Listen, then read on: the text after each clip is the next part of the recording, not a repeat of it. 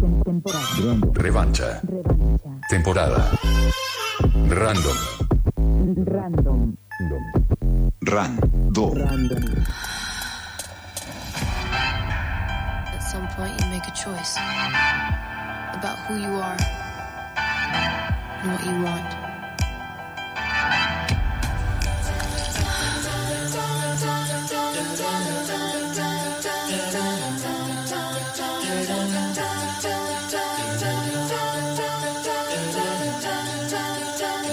Van a cantar pato ahora, van a cantar en un rato.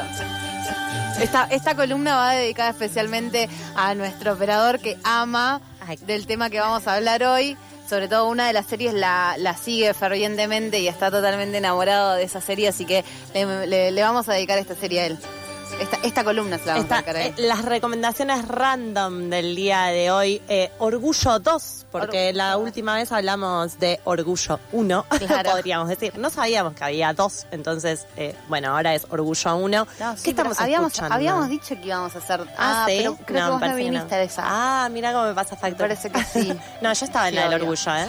¿Sí? Sí, estaba. Bueno, habíamos dicho, vamos a hacer dos porque es el mes El del orgullo. Entonces, como es el bien. mes del orgullo, vamos a dedicar las columnas a producciones que nos hacen valorar quiénes somos y nos invitan a mostrar eso todos los días. Por eso hoy elegimos series que pueden resultar obvias, pero que podemos y queremos hablar de ellas. Así que vamos a hablar de Glee, que es lo que está sonando en este Esto es lo que momento. está sonando, perfecto. Y de Euforia, que yo quería hablar de Euforia, así que iba a suceder que íbamos a hablar La de arranqué Euforia. euforia, pero la dejé. Después, No. cuando toque euforia, eh, hablamos. Ah, Sí, no, sé qué pasó. Me das, mucho, la me das mucho, mucho, mucho dolor.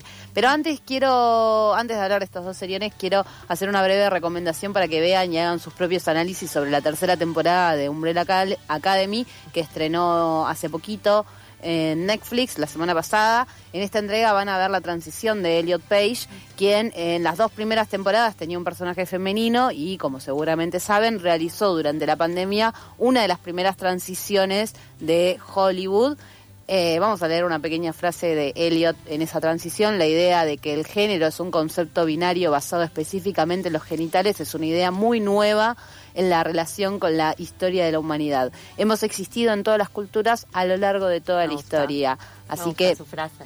Sí, y la amamos, lo amamos a él, porque si no fueran, a ver, vayan a ver eh, su transición en Instagram, que digo, eh, es hermoso, ¿eh? Eh, Él es todo lo que vos querías y no sabías. Te Pero dejo, Mica, que me voy a, me voy a anda, buscar anda, anda a buscar a Elliot. Nos vemos al eh, final. Me parece muy bien. Pero ahora sí, vamos a hablar de Glee, que es una de mis series favoritas de la historia. Es una creación de Ryan Murphy y Brad Flackwood.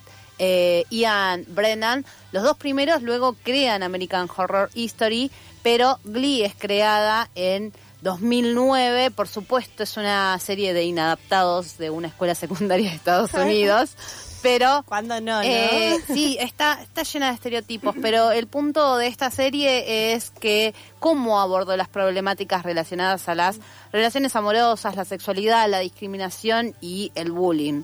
Eh, no solo cuenta con personajes abiertamente gays que vos desde el momento uno sabés que son gay porque lo dicen abiertamente, sino que también hace descubrimientos de esas personalidades eh, que incluye personas trans, personas con dislexia, eh, personas con, digo, con problemas eh, motrices y demás, eh, personas con síndrome de Down que los incluyen y, y, no, y no los discriminan. O sea, no es que no es que dicen, ay, bueno, mira, acá tenés una persona con síndrome de Down, tiene que ser especial. No, el personaje con síndrome de Down en la serie es una porrista. Y lo que quieren mostrar todo el tiempo en la serie es cómo ese personaje puede tener una vida normal. O sea, que no lo tenemos por qué tratar distinto, ni para bien ni para mal, ¿no? O sea, no lo tenemos que tratar distinto. Eh, y eso me No hay parece una que... discriminación positiva, digamos. claro, vo- vos lo podés discriminar como vos Claro, quieras. Bien. Eh, pero bueno, no deja de ser una serie de adolescentes estadounidenses. A ver, es raro, sí, Sí, pero sí, sí. es raro, pero la serie lo muestra de esa forma. Es como, bueno, el personaje, el personaje con síndrome de Down es malo. O sea, es una Ah, porrista, es una Me porrista, gusta, me gusta. claro, es una porrista que juega para la que es mala. Sí, sí, una ¿no? persona normal. Eh, claro, es una persona normal, juega para la para el personaje, para el personaje Siento que estamos pisando. todo, todo el tiempo el- el- de pero no, pero pará, porque yo quiero explicar lo que voy. Es un personaje que eh, juega para la que es mala en el, en el programa y hace maldades, pero no hace maldades, eh, o sea, hace maldades en el sentido de eh, prejuzga al- a, la- a las otras personas, o sea, hacemos todos lo que hacemos poquito. todos un poquito, exacto, Claro. Eh, y te lo quiere mostrar de esa forma que me parece que es hiperválido también, Y no. En un momento Sí. también el personaje sale con, con, con otro, con uno de los chicos y eh, le dicen, bueno, pero yo no quiero salir con ella, pero me da cosa romperle el corazón. Y bueno, pero a todos nos rompieron el corazón en un momento. O sea, esto tiene que sucederle. O sea, no es que porque tiene síndrome de Down le vamos a tener lástima y no vamos a salir con y no le vamos a romper el corazón. Ok, ¿No? Tiene que ver con eso. Em, volvamos a, a Glee para que para que te dejes de sentir mal, ¿sabes? Por supuesto que no deja de ser una serie de adolescentes estadounidenses y encima es un musical que a Pato No. esto le Ay, encanta. no, no. Em, pero para mí es casi imposible que ¿Por qué bailan y cantan Eh, todo el tiempo? ¿Qué pasa? Porque para mí es fantástico. Las canciones, las canciones están, las canciones están pensadas para cada uno de los capítulos y van con la temática. O sea, normalmente van con el capítulo y el, tema están ¿Sucede relacionados. en cualquier momento o No, cierra? No, no suceden en cualquier momento. Ellos son un coro, un coro de un coro de la escuela, claramente. Entonces ha- hacen todo esto, tienen tienen escenas, o sea, tienen eh, regionales, tienen nacionales, Bien. todo eso sucede. Eh, para mí es casi imposible que las temáticas que aborda eh, los capítulos no te, no, te, no te conmuevan un poco y para mí el 90% de las reversiones que hacen son buenas. Datos random, en el 2009 el elenco Glee tenía 25 sencillos en los Billboard Hot eh, 100, alcanzando a los Beatles. En 2010 había 80 sencillos de, en el Billboard, superando eh, con creces el, el récord anterior. En febrero de 2011 Glee superó a Elvis Presley Bueno. eh, en el número de canciones también en esa lista.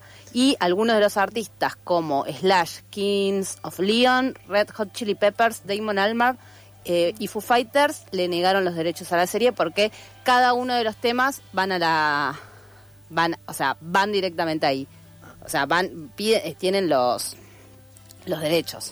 Claro, porque reversionan, ¿no? Hay Claro. temas propios de Glee. Sí, hay Ah, cuatro temas propios de Glee. Perfecto, listo. Después Eh, reversionan temas. claro. Esta es una serie larga, pero me gusta decir que es de esas que pueden quedar de fondo mientras laburas porque tienen canciones, Qué raro ver una- básicamente.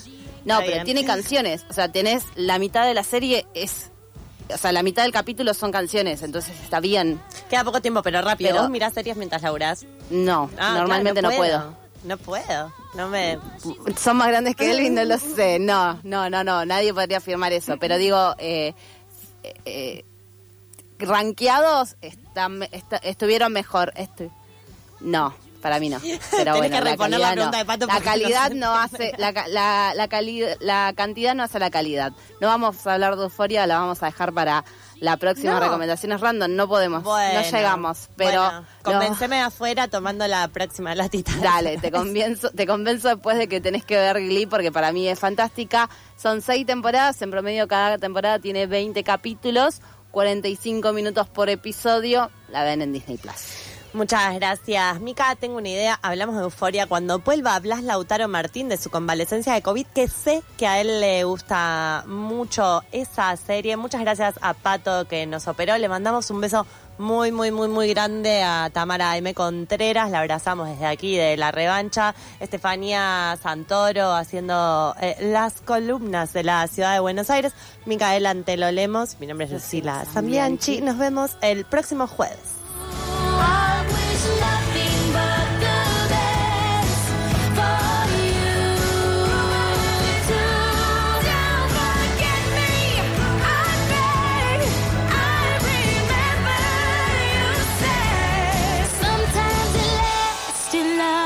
Sometimes it hurts instead.